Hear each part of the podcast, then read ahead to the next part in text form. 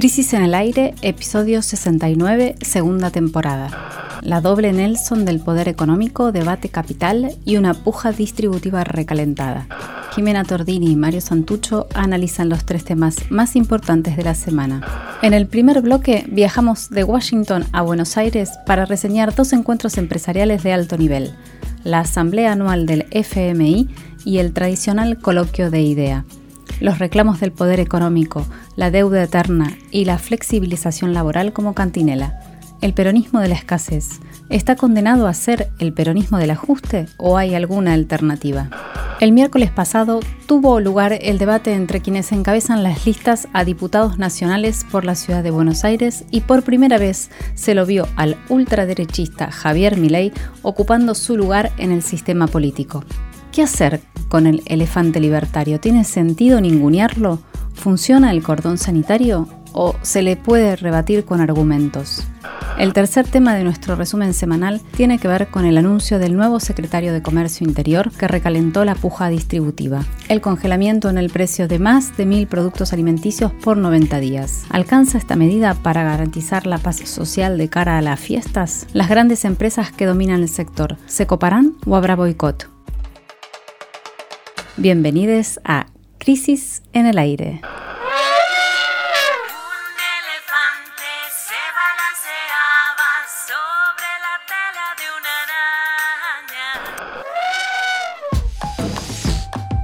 El trabajo expresa y alimenta la dignidad del ser humano. Le permite desarrollar las capacidades que Dios le regaló. Le ayuda a tejer relaciones de intercambio y ayuda mutua. Le permite sentirse colaborador de Dios para cuidar y desarrollar este mundo. Le hace sentirse útil a la sociedad y solidario con sus seres queridos. Siendo esto así, queda claro que los subsidios solo pueden ser una ayuda provisoria.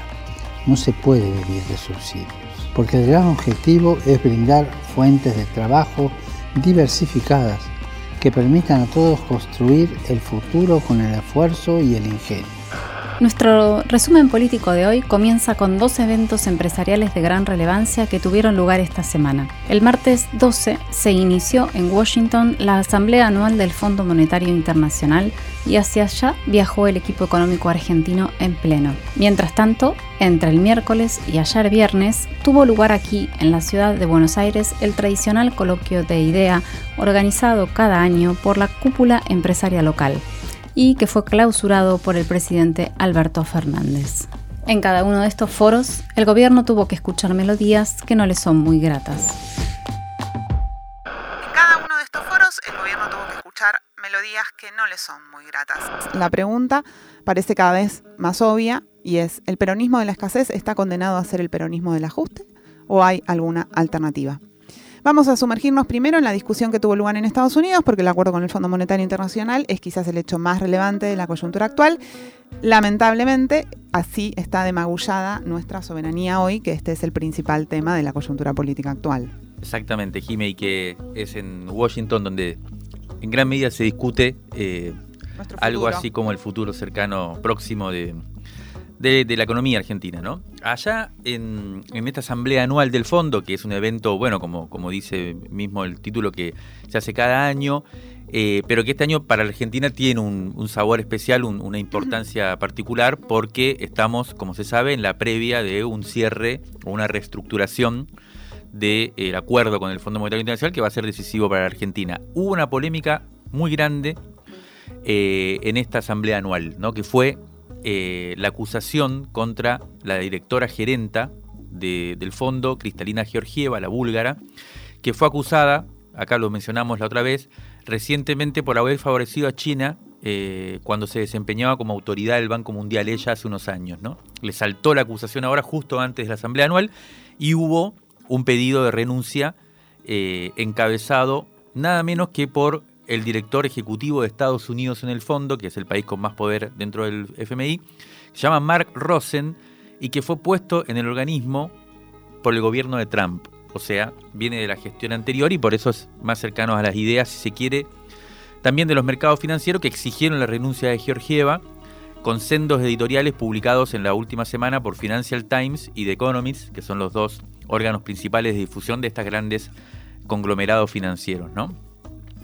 Para la Argentina el tema es clave, esta discusión fue, es clave porque toda la estrategia de negociación, que ya lleva dos años eh, hilándose, está basada en el buen vínculo entre Georgieva y Guzmán, entre el, Georgieva y el ministro de Economía, que se conocen gracias al premio Nobel de Economía Joseph Stiglitz, que fue maestro del ministro argentino cuando se formó allá en Estados Unidos. Bueno, el tema este, la renuncia, el pedido de renuncia, eh, se discutió en la junta directiva del fondo y finalmente los países europeos, que son los que ponen al, jefe del FMI, pudieron resistir eh, y lograron renovar el mandato de Georgieva. Y lo que se vio fue una disputa geopolítica, ¿no? esa disputa que está como de fondo de todos los temas en la actualidad, que es, eh, es la guerra fría entre Estados Unidos y China. Y también un poco la grieta yanqui entre republicanos trampistas y demócratas que sigue ahí activa y que casi deja al gobierno argentino en una situación desesperada, porque si hubiera renunciado finalmente o hubieran desplazado a Georgieva, hubiera quedado una especie de interinato a cargo de este funcionario más ligado al, gobierno anterior de Trump, ¿no? Eh, lo que es cierto y lo que se especula, lo que se calcula, es que Georgieva ahora, a pesar de que fue renovado su mandato, queda un poco debilitada, con menos capacidad de autonomía para salirse un poco de los dogmas que en general circulan en el FMI, ¿no? Vamos a escuchar, si te parece, Jime, a Leo Baunash, que es un investigador de la oficina en Washington de la Confederación Sindical Internacional, que es una red, la red más grande de sindicatos a nivel mundial.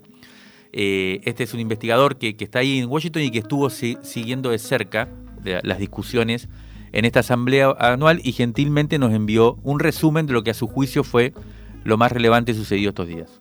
Hoy concluyó las reuniones anuales del Fondo Monetario Internacional y el Banco Mundial. Lo más importante fue un consenso sobre la creación de un nuevo fondo fiduciario para la resiliencia y la sostenibilidad. En agosto también había una asignación masiva de derechos especiales de giro algo que da liquidez y apoyo financiero a la economía global.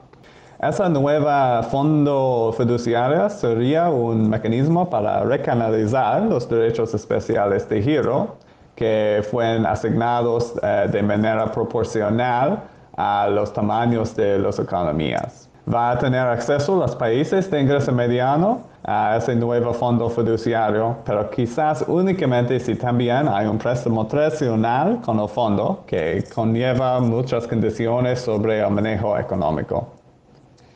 Aunque hay, pasos importantes en las propuestas de Argentina y México y otros reclamos para acción ambicioso, las reuniones anuales este año todavía pasó bajo un ambiente de multilateralismo débil, con mucha preocupación eh, sobre las vacunas y la recuperación divergente, pero sin eh, acción específico para promover cosas como un sistema más amplio de producción y distribución de vacunas o para ampliar la solidaridad financiera internacional al a un tamaño necesario para evitar este peligro de una recuperación divergente. El martes había una reunión entre la directora gerente de, del fondo, Cristina Gorgieva, y el ministro de Economía de Argentina, Martín Guzmán. Un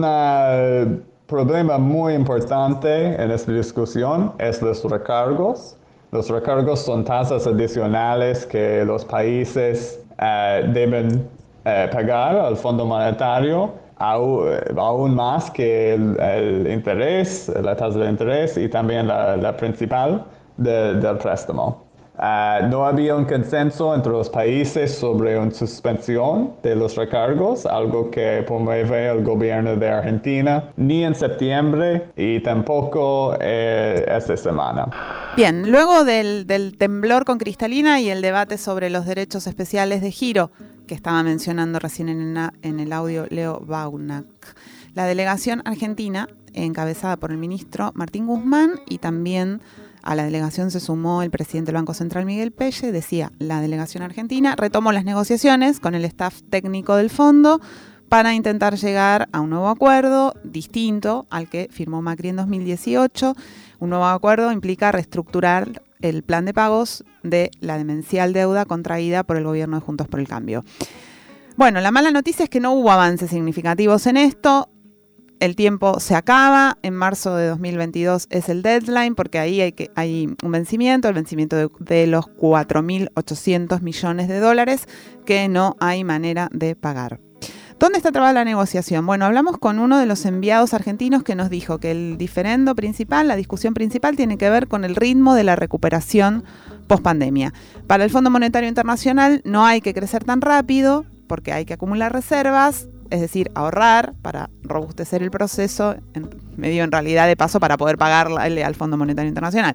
Por el otro lado, para el gobierno argentino hay que crecer lo más velozmente posible porque la gente no aguanta más, como sabemos todos. Por ahora, en este punto no hay acuerdo. Y hay también una discusión sobre las sobrecargas, ¿no? Que escuchábamos antes, que son los intereses extraordinarios que tenemos que pagar por habernos endeudado en un monto mayor al que permite la Carta Orgánica del Fondo Monetario Internacional. Argentina está exigiendo que se revea ese criterio porque es injusto y es contraproducente, pero hasta el momento no hay forma con eso y el tiempo, bueno, está corto, estamos cortos de tiempo. Así es, Jimé, ahí lo que estuvimos preguntando y hablando con la gente que estuvo allá en Washington es bueno, ¿cómo sigue esto, no? Eh, la gran pregunta es esa, ¿cómo y cuándo se resuelve este acuerdo o no con el FMI? Lo que nos decían es que el próximo paso que corresponde es que el gobierno argentino solicite formalmente una misión del FMI que venga a la Argentina y teóricamente tendrá que venir en las próximas semanas. A partir de esa nueva instancia de negociación, en donde van a venir los, técnicos del fondo, se van a sentar con el gobierno, van a discutir los, trazos último, se supone, del, acuerdo, el fondo tiene que elaborar un informe con el, con el contenido de ese posible acuerdo. Y ahí está el punto clave, porque dado que existen posiciones distintas, la solución pasaría por una intervención política, en este caso del gobierno de Estados Unidos, que es el accionista mayoritario en el FMI y por lo tanto el que en última instancia decide si hay algún tipo de corrimiento en los marcos preestablecidos ¿no? por el fondo y sus reglas. Em, la, pregunta, la gran pregunta es cómo va a lograr el gobierno argentino que la negociación se salga precisamente de esos marcos establecidos eh, y bueno, y vaya hacia un acuerdo quizás favorable a la posición argentina a partir de estos acuerdos, ¿no? O estas buenas relaciones que tienen tanta con la titular del FMI como se supone con el Tesoro de Estados Unidos, dirigido por Janet Yellen, que también es una eh, persona que circula en los ambientes progresistas, digamos, de, la academia y de los funcionarios del mundo financiero actual. La semana que viene Joe Biden va, a visitar al Papa Francisco en Roma, tiene una audiencia porque va a un encuentro, creo que el grupo de los 20. Ahí se empiezan a preguntar también algunos funcionarios, ¿habrá un gesto de Bergoglio en esa audiencia o es algo impensable, favorable al gobierno argentino, por supuesto? En fin, una vez redactado el borrador de ese acuerdo, a partir de intervención política, se tiene que aprobar en el Parlamento argentino. Y eso obviamente va a ser después del 14 de noviembre, porque en el medio de la campaña electoral no se va a estar discutiendo una cosa así. Además, cuando ya la sociedad argentina haya definido la nueva correlación de fuerzas en el Congreso. Y si pasa ese trámite, recién entonces tiene que discutirlo el directorio del fondo y aprobarlo y a partir de ahí aparecerá la nueva reestructuración de la deuda. Como verán, es una carrera de obstáculos contra reloj en la que hay muchas eh, variables sueltas y cuyo final nadie puede predecir. Vamos a ver qué sucede. Esto estaba pasando en Washington, nos vamos a venir para Buenos Aires, donde el Poder Económico Local celebró, celebraba el coloquio de IDEA, este evento que cada año organiza el empresariado más pujante del país. Empezó el miércoles con un planteo central, hay que crear empleos en el sector privado formal, porque ese sería el único mecanismo de integración legítimo, aunque el empleo en el sector privado formal sea un bien cada vez más escaso. Se insiste, se insistió con esa idea toda la semana. Según las cifras presentadas por el economista jefe de ideas, apenas el 22% de la población económicamente activa está en esa condición salarial en condición de empleo formal. Entonces, ¿cuál sería la propuesta? Bueno, tornar más flexible la legislación laboral, reduciendo los costos de indemnización por despido, poniéndole coto a la conflictividad sindical y subsidiando la contratación de nuevos trabajadores y trabajadoras. Bueno, no es muy original, pero la crisis suele ser una oportunidad para colar estos viejos reclamos de la clase empresaria. El expresidente de la Asociación de Abogados Laboralistas, Matías Cremonte, siguió de cerca los debates del coloquio IDEA, nos envió su opinión sobre el contenido de las exigencias patronales, lo vamos a escuchar ahora. Las propuestas que presenta IDEA en su coloquio para resolver la crisis de empleo son las de siempre, las, las, conocemos desde el sector empresario y de algunos sectores políticos, lo vemos frecuentemente, ¿no? Atacar la legislación laboral como el problema para la creación de empleo y está demostrado fácticamente que no es ni la causa ni la solución, porque eso está en todo caso en la política económica. Pero hay dos cuestiones que uno pudiera hacer hincapié. Uno tiene que ver con el modelo italiano.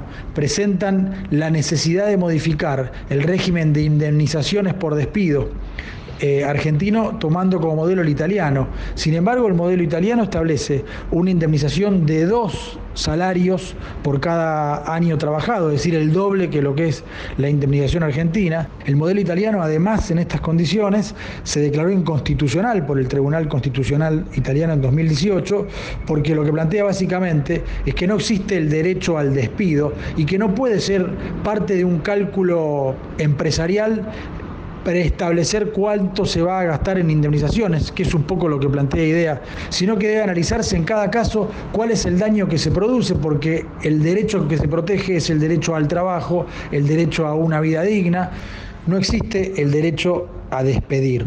En todo caso, lo que existe es el derecho al trabajo es una obligación del Estado, es un mandato constitucional proveer a todas las personas que solo pueden trabajar para subsistir de un empleo. Y para eso, por un lado está desde luego el empleo público, pero por otro lado, generar las condiciones para la creación de empleo privado y para proteger el empleo que existe. ¿Esto qué es? una, digamos, parte de, del compromiso de los estados para proteger el empleo, se presenta en el coloquio de idea como un problema para sustituirlo con un sistema que sea más fácil el despido. Entonces, crear empleo analizando la posibilidad de despedir fácilmente es por lo menos contradictorio. Bueno, lo escuchábamos a Matías Cremonte, me parecía bien interesante eh, la, lógica de su argumentación, ¿no? Y cómo de alguna forma eh, desanda o devela cuál es precisamente el razonamiento que están poniendo en primer plano con bastante fuerza en este momento los empresarios del país, ¿no? Eh, supuestamente el acuerdo general, o el acuerdo general en todo caso en el sistema político y, en las principales eh, representantes de la sociedad, digamos, también de los gremios y demás, es crear más empleo privado formal, ¿no? Decíamos el 22% nada más de la población. Ahí incluso en el coloquio de idea mostraban los, registros, digamos, de, los últimos años y era una permanente caída, a pesar de que, por supuesto, en el kirchnerismo eh, aumentó un poco. Y ante ese objetivo común, si se quiere, que nadie se sale de ese marco, eh, los empresarios propusieron con fuerza e incluso le preguntaron a los funcionarios, ahora voy a comentar quiénes fueron, eh, si no estaban de acuerdo con, con esta idea de fondo, ¿no? que es em, flexibilizar las relaciones laborales para que sea más fácil supuestamente. fueron tres días el coloquio de idea, en cada uno de los días hubo un representante de peso, si se quiere, del universo político. El primer día estuvo el ministro de Economía, Martín Guzmán, que fue entrevistado por José del Río, uno de los, digamos, que apareció como vocero del gobierno del, coloquio de IDEA. Eh, fue una, entrevista grabada antes de que Guzmán se fuera a Estados Unidos a la gira que mencionábamos antes al FMI, pero le mostraron el video en donde se hace el corazón del planteo. Guzmán respondió de manera interesante, dijo el argumento que tiene el gobierno, que es que en realidad hay más empleo cuando la macroeconomía crece, cuando la economía crece, y no simplemente porque se eh, flexibilicen las, leyes laborales. Eh, en ese sentido, me parece que estuvo, que estuvo bien Guzmán. El segundo día fue eh, el Papa Francisco, o sea, no que fue, mandó un video, desde Roma, especialmente grabado para el coloquio de idea, y hubo un, un planteo que se, en realidad retomó de alguna forma la discusión que ya tratamos acá el domingo pasado, pero que tiene que ver con esta, que es esta idea de que los subsidios a las personas que no tienen trabajo. Tiene que ser algo temporal, no es ninguna solución y la verdadera solución es la recuperación del empleo privado formal. Bueno, eh, pareció una intervención fuerte en esta discusión del Papa Francisco. Creo que estas dos... Él, abonó por que esto no ocurra, o sea, porque los subsidios tengan un fin. Exactamente, se sumó al coro de voces que plantean eh, la, si se quiere, eh, improcedencia de los planes sociales como forma de incorporación al trabajo. Una discusión que a nuestro modo de ver no es tan fácil de, de, si se quiere, ¿no? Pero me parece que ahí por dos lados entra la cuestión, ¿no? No más planes sociales, trabajo formal, trabajo en serio supuestamente, incluso así lo demuestra Dios, la importancia del trabajo, incluso le da una pátina divina a la cuestión. Y por otro lado, del otro, del otro sector, digamos, la idea de menos legislaciones laborales para poder generar ese empleo supuestamente. Es una discusión compleja que no nos parece interesante como se está planteando en todo caso y que muestra de alguna forma las relaciones de fuerza en la sociedad actual y el tipo de salida de la crisis que se va eh, dirimiendo. El tercer día, y ayer, eh, por, último, cerró el coloquio. Alberto Fernández personalmente fue presencialmente a cerrar el coloquio, aunque leyó su intervención por primera vez en varios, eh, en varios, en un tiempo eh, fue con un discurso leído, un discurso bastante centrado también en eh, no ceder ante ciertas presiones que demandan la, la, flexibilización laboral, ¿no? Bueno, la gran pregunta que queda planteada a partir de estas fuertes intervenciones de los sectores empresariales es cómo sale el gobierno de esta especie de doble Nelson ¿no? que, que se le propone. Una doble Nelson.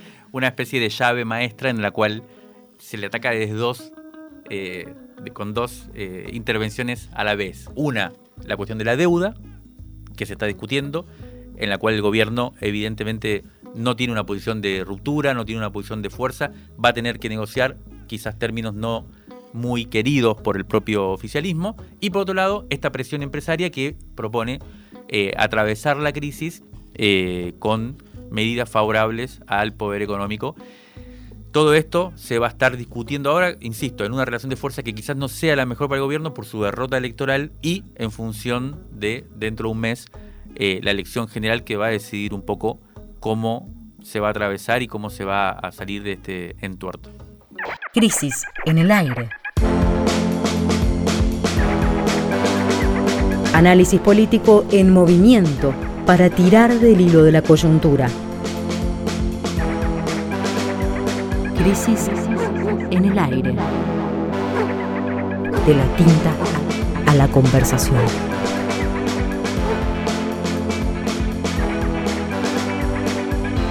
El podcast, está al aire.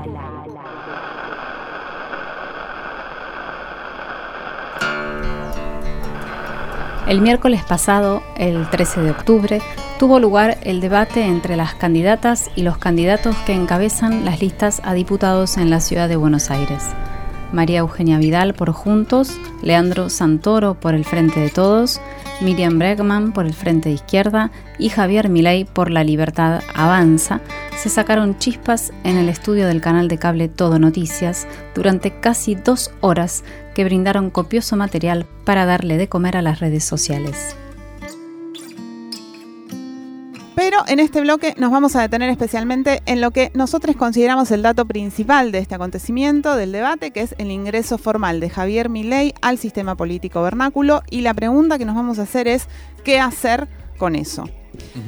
Un comentario aparte merece el hecho de que un evento de evidente interés público como este, como es el debate, y va a pasar lo mismo con el debate de los candidatos por la provincia de Buenos Aires el miércoles próximo, el 20, decía que un evento de este tipo tenga lugar en TN con las reglas de ese canal, con sus periodistas estrellas moderando, que eso no pase en un medio público, que además el dispositivo de conversación de TN era básicamente insoportable, ¿no? Como que todo está regulado por el cronómetro y nada se puede salir de ahí. Bueno, eso eh, sería para hablar un poco de eso, pero vamos a tratar de no distraernos y mm. responder la pregunta que acabo de plantear. Sí, igual es realmente es un tema para tener en cuenta y, y que va a cuenta de eh, lo que venimos diciendo en el primer bloque también, ¿no? Como que el escenario de debate no parece ser muy favorable, ¿no? El FMI, TN, IDEA, el coloquio IDEA, la, discusión esta semana fue en, lugares por lo menos poco eh, favorable a los sectores populares o, democráticos. Bueno, ¿qué vimos en el debate? Hagamos un rápido recuento. En primer lugar, María Eugenia Vidal, ganadora eh, de las PASO en, en, la Ciudad de Buenos Aires, se la vio bien planteada, plantada, se la dio bien coachada, ¿no? Algo que parece lógico precisamente porque fue, eh, es la primera fuerza en la ciudad desde hace mucho tiempo, ¿no? Además de eso, demostró bastante manejo del formato, intervenciones precisas, datos elegidos con precisión, repetición de ideas fuertes eh, y cierta voluntad y pretensión de responder todo lo que le cuestionaban, no, no dejar pasar una. Pero bueno, lo, significativo fue eso, alto coaching eh, y dadas las reglas del espectáculo que decíamos antes, eh, pareció la más preparada ¿no? para la ocasión. Por su parte, Leandro Santoro, el candidato del Frente de Todos, segundo en la, ubicado en las pasos, la verdad es que estaba en la posición más difícil, ¿no? Eh, es el principal opositor de Vidal en la, ciudad, es la principal fuerza de oposición en la ciudad, pero a su vez es el oficialismo a nivel nacional, así que por cada crítica a la gestión en la ciudad que tuvo, que, que trataba de meter o de colar, tuvo que atajar una avalancha de cuestionamientos a los desmanejos propios y tuvo que confrontar con el macrismo también eh, recuperar los votos que se fueron del frente de todo hacia la izquierda, esa era la intención, pero tampoco podía ser tan de izquierda. En fin, el resultado fue que no protagonizó ningún momento especialmente relevante y que quedó bastante la defensiva respecto de Vidal. Esa es un poco la impresión que nos quedó. Eh, por lo tanto, la tensión dramática estuvo más bien entre Breckman y Milley. La verdad es que a, a Milei, que era la gran, eh, la gran promesa de, este, esta campaña, la gran eh, emergencia, eh, con mucha fuerza en las redes sociales y en los medios, no se lo vio muy cómodo en el debate, más bien titubeó, por momentos se lo vio nervioso, incluso transpirado, y un poco se le, se le, se un poco esa pose tan buscada de prócer, ¿no? Eh, y bueno, y Breckman fue medio decidida a no dejarle pasar una, eh, se le plantó, eh, aunque se ubicó un poco a la defensiva y por momentos un poco se puso en víctima. sin embargo, en las redes sociales y en las conversaciones posteriores, por lo menos en nuestros círculos más cercanos de, personas y amigos y amigas, fue como vista como la que se le plantó un poco, ¿no?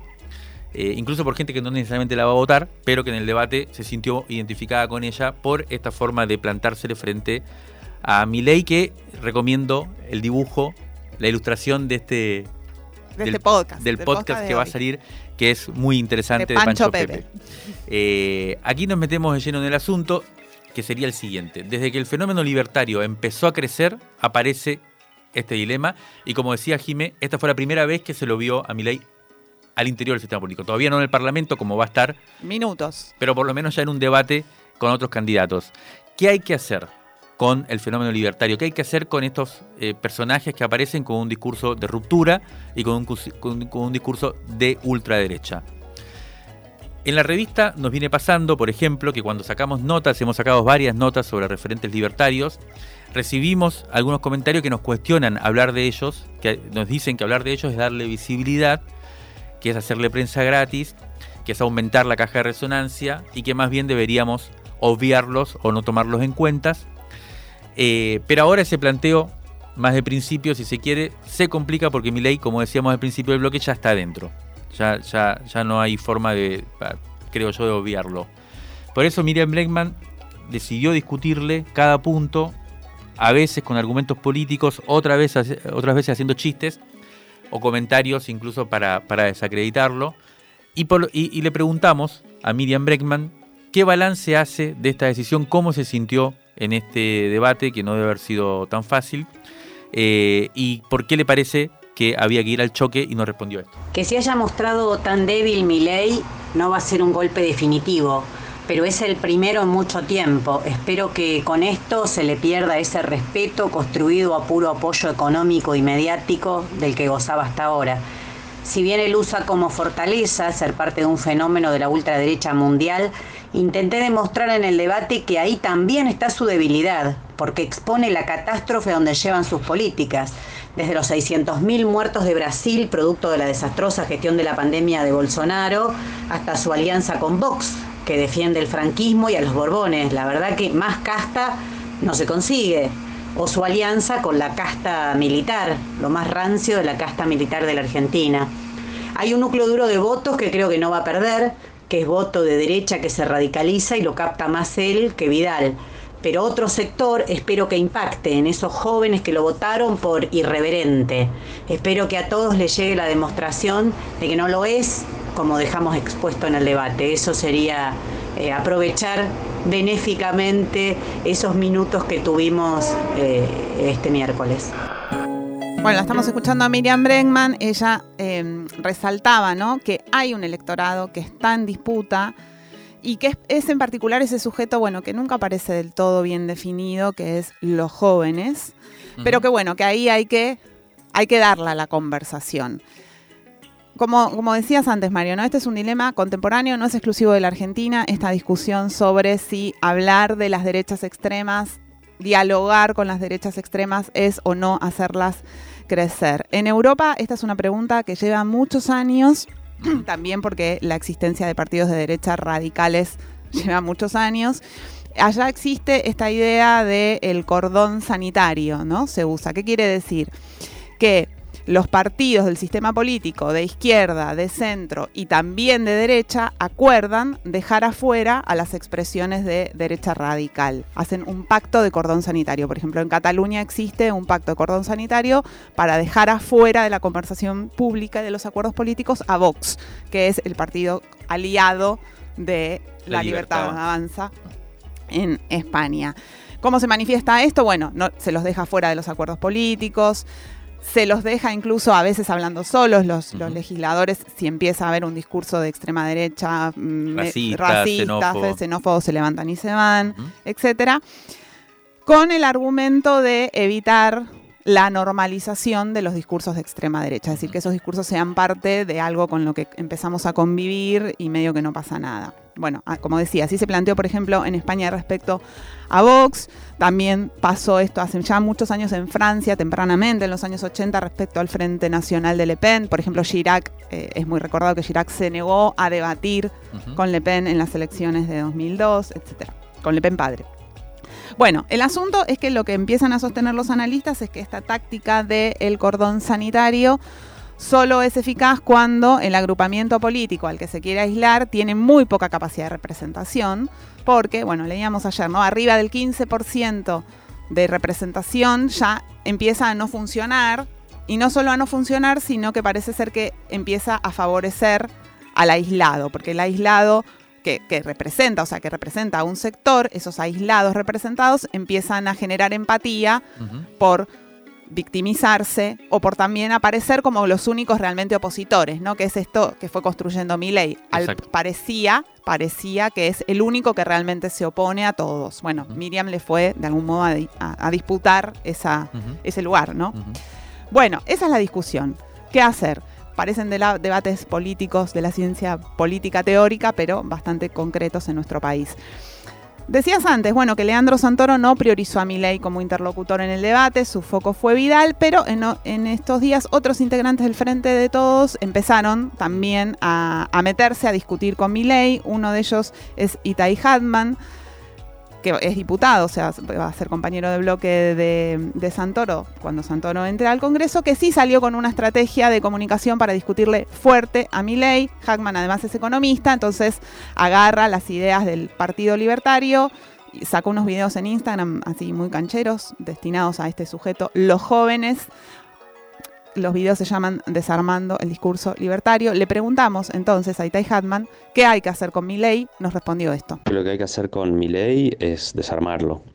Y eso implica varios eh, aspectos porque es un fenómeno que tiene distintos componentes. Uno es que mi ley expresa cierta rebeldía al status quo y creo que lo que hay que demostrar ahí es que en realidad es el máximo defensor del status quo porque detrás de su crítica a la casta económica no hay una crítica al poder.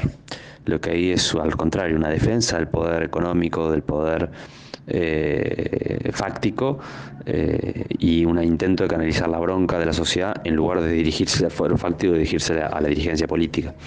Eh, y además hay una reacción conservadora a, valores que justamente cuestionan el status quo, como el feminismo y demás, o, la militancia medioambiental. Este, entonces, esa inversión que logró hacer ley creo que, seguramente a un sector de la juventud cautiva, creo que hay que desarmarla. Y por otro lado, en términos económicos, eh, toda la, doctrina liberal libertaria está sostenida en una serie de mitos y de dogmas que, creo que son fácilmente rebatibles desde el punto de vista teórico y desde el punto de vista de la evidencia histórica, ¿no? Las ideas que eh, pregonan eh, la, caracterización que tienen sobre la economía argentina, ¿no? donde supuestamente la decadencia de los últimos 40, 45 años es el resultado del estatismo, el dirigismo, eh, que es ridículo porque la política económica dominante en la Argentina y en el mundo en los últimos 40, 50 años justamente han sido las reformas pro mercado, las reformas desreguladoras, de apertura, de privatizaciones. Lo que hace mi ley es partir de la denuncia de una situación de mucha precariedad económica y social, lo cual es real, pero invertir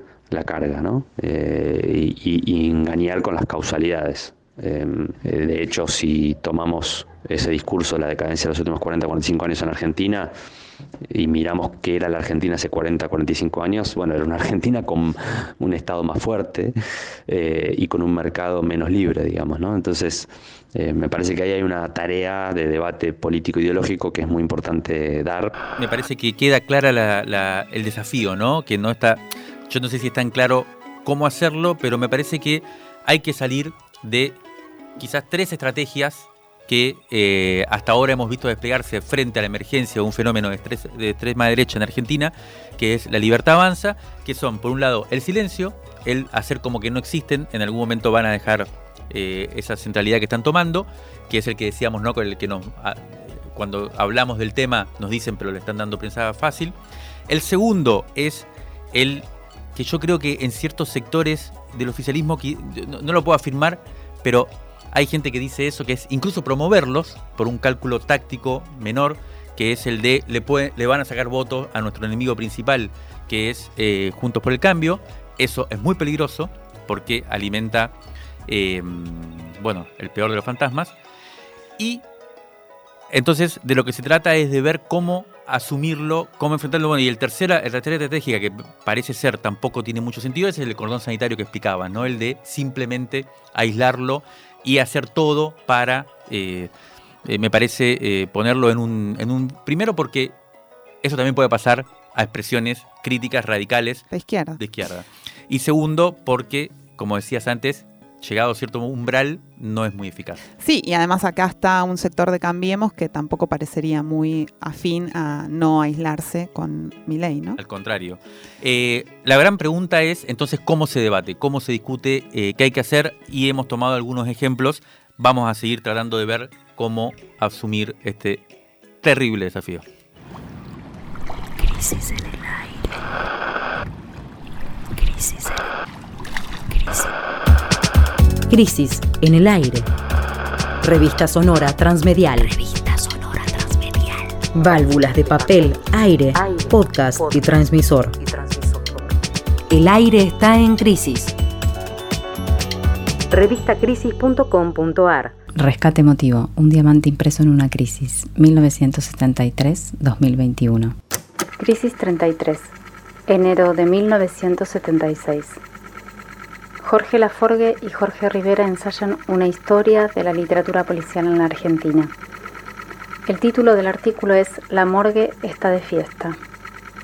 Resumen escalofriante de lo que estaba ocurriendo en ese momento con la AAA y ocurriría meses más tarde con la dictadura militar.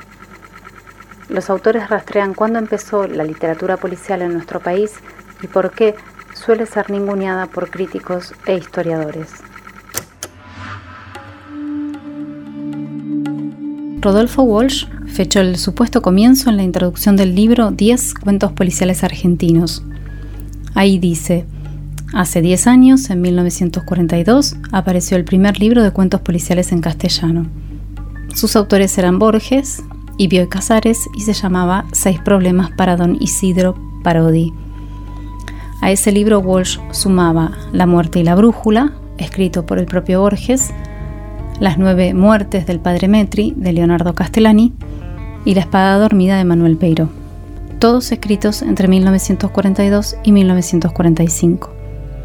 Pero un académico norteamericano fijó otro punto de partida, un libro de 1940 llamado Con la guadaña en el hombro de Abel Mateo.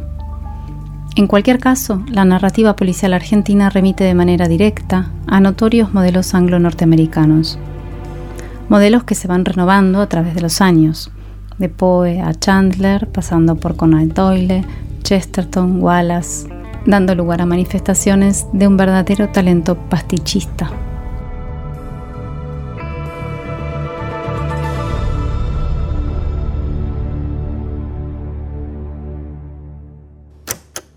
Jorge Laforgue nació en Esquel en 1935. Es un escritor, crítico literario y profesor universitario. Jorge Bernardo Rivera nació en Buenos Aires en 1935 y murió en 2004. Fue poeta, ensayista, crítico y periodista. En un recuadro que acompaña la nota central, Ricardo Piglia resume dos corrientes de la literatura policial que bien podrían aplicarse a otros géneros, como el periodístico y el académico. Mientras en la novela policial inglesa todo se resuelve a partir de una secuencia lógica de análisis, hipótesis, deducciones, con el detective inmóvil y pensando, en cambio, en la novela dura, como la norteamericana, no parece haber otro criterio de verdad que la práctica. El investigador se lanza ciegamente al encuentro de los hechos y se deja llevar por los acontecimientos.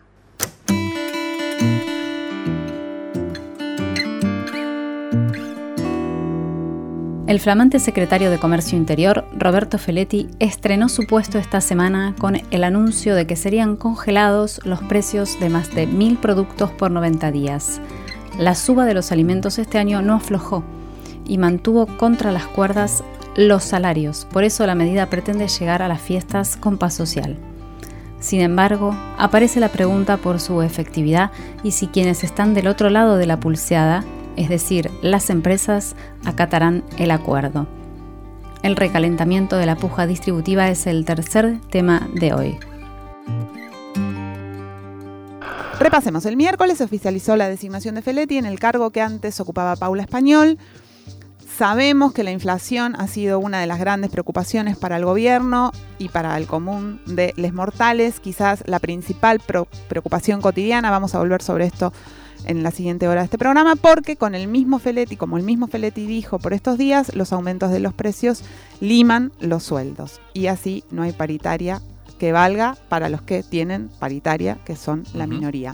Esta medida de congelamiento se da en un contexto complicado. El jueves se conocieron los datos del INDEX sobre precios al consumidor. Las noticias fueron sombrías.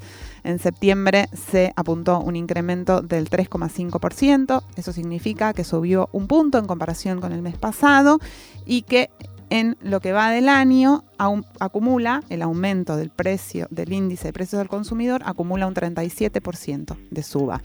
En inflación, esto, eh, en inflación interanual, esto es el 52,5%.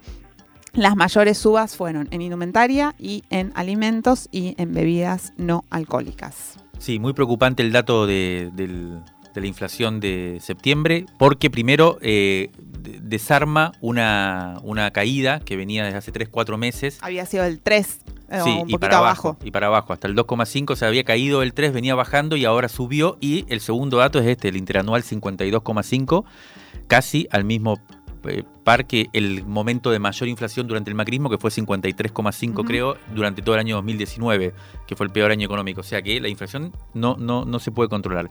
Para esto llega Feletti, eh, un poco en reemplazo de Paula Español. Feletti fue funcionario del gobierno de Cristina Fernández y pertenece a lo que se podría llamar, como Paula Español también lo es, el pensamiento económico heterodoxo dentro del peronismo, dentro del kirchnerismo.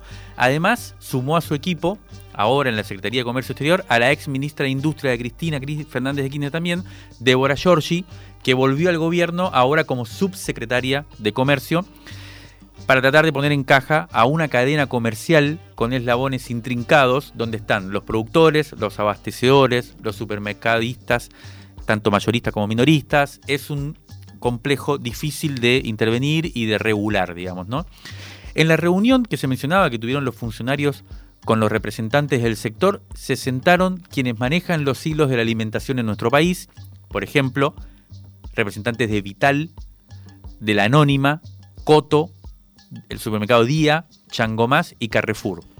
Y también las empresas, las grandes empresas productoras de bienes masivos como Unilever, Ledesma, Quilmes y Arcor. Son los grandes jugadores del mercado de alimentos, dijo Feletti por estos días, que no son más de 30 empresas. Y citamos una frase suya que resume bien el dilema frente al que estamos. La concentración tiene un beneficio y es que son pocos y un perjuicio y es que son poderosos. El jueves se publicó la lista completa de los 1.247 productos que van a mantener sus precios fijos hasta el 7 de enero de 2022. Lo que falta es que estos pocos y poderosos firmen el acuerdo. Quisimos hablar con algún funcionario de la Secretaría de Comercio Interior, pero nos dijeron que estaban negociando y que por eso preferían no, no hablar y hacerlo cuando estuviera cerrado. Ayer viernes los empresarios mandaron su contraoferta. El lunes habrá una definición. Si no se llega a un acuerdo, las nuevas autoridades amenazaron con recurrir a la ley, digamos que la ley de abastecimiento, una norma de 1974 que fue modificada en 2014 por el kirchnerismo y que faculta al Estado a intervenir para fijar los precios aplicando sanciones a quienes no cumplan con los precios fijados.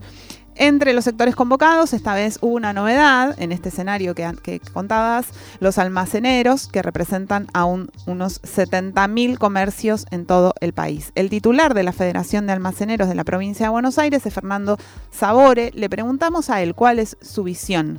Vamos a escucharlo. La medida este, tomada yo creo que es una más de tantas que, no, no, fueron buenas, ¿cierto? O sea, terminan al final fracasando porque los proveedores este, los fabricantes este, después son los que complican la, cadena. Lo que yo veo y lo que yo veo de lo que, me transmiten mis colegas, este, porque uno tiene negocio y tal vez cuando usted va al hipermercado y está frente a una góndola y el precio cambió, con la góndola no se enoja. Y cuando va a la caja tampoco, porque sabe que la señorita que está cobrando, la señora, es una empleada de la empresa. Sin embargo, cuando vienen a nuestros negocios y ven los precios cambiados, sí se enojan con nosotros. Se enojan, se malhumoran, se, ponen, este, se frustran porque, bueno, entiende, la gente ve que con ese billete de mil que parecía de mucho valor, cada vez se puede comprar menos, ¿cierto?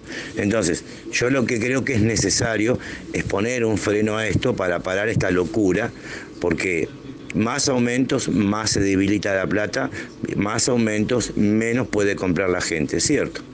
Entonces, o se lo comenté este, al señor secretario, que el tema es que van a tener que pensar muy seriamente y con mucha habilidad que va a pasar el día 7, el día 7 de enero. Cuando esto se termine, usted sabe lo que ya esto lo hemos vivido, cada vez que se planchan los precios, cuando se abre la puerta o se quiere destapar la olla, todo explota por el aire. Entonces, esa es un poco también la preocupación. Eh, yo sé que de los, del sector este, empresario muchos no están de acuerdo con esto. Eh, eh, también el, señor este secretario pidió tanto a la, Cámara de Mayoristas como a la de Hipermercados que presentara la lista. Este, entonces, obviamente, no sé si ellos tomaron el compromiso o no, lo que sí es que desde la federación y desde la confederación este, tomamos la responsabilidad de que si nosotros a partir de mañana este, empezamos a recibir listas nuevas, evidentemente lo que vamos a hacer es pedirles a ellos un canal de comunicación, sea WhatsApp, sea este, correo electrónico, para poder enviar ese aumento porque la verdad que ya nos cansamos de poner la cara. Entonces, si alguien aumenta, si alguien no respeta el acuerdo, lo que hay que hacer es, es, decirlo. Y después, bueno, la empresa sabrá por qué o, el gobierno sabrá qué, qué es lo que debe hacer, ¿cierto?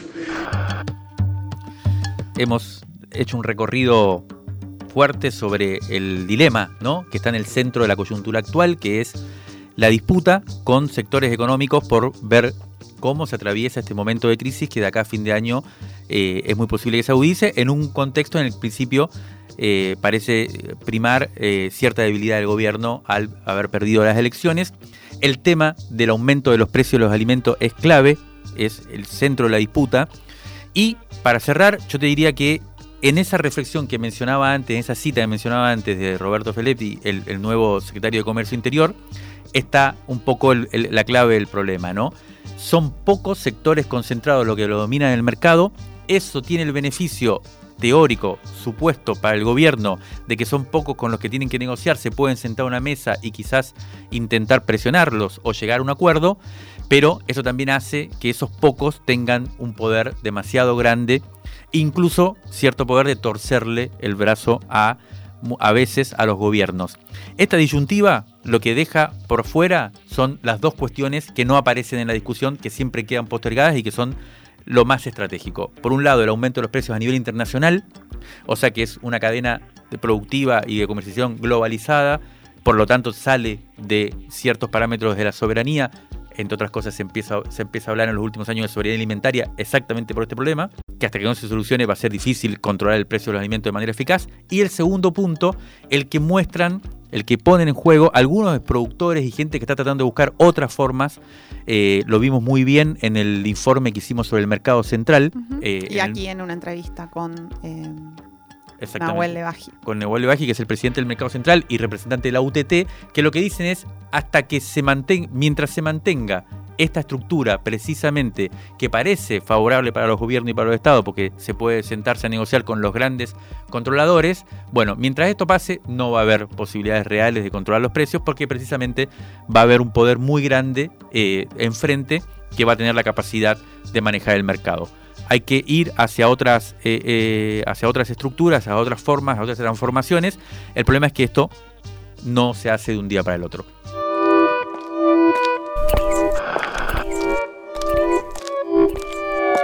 Crisis en el aire. Revista Sonora Transmedial. De la tinta a la conversación. Crisis en el aire.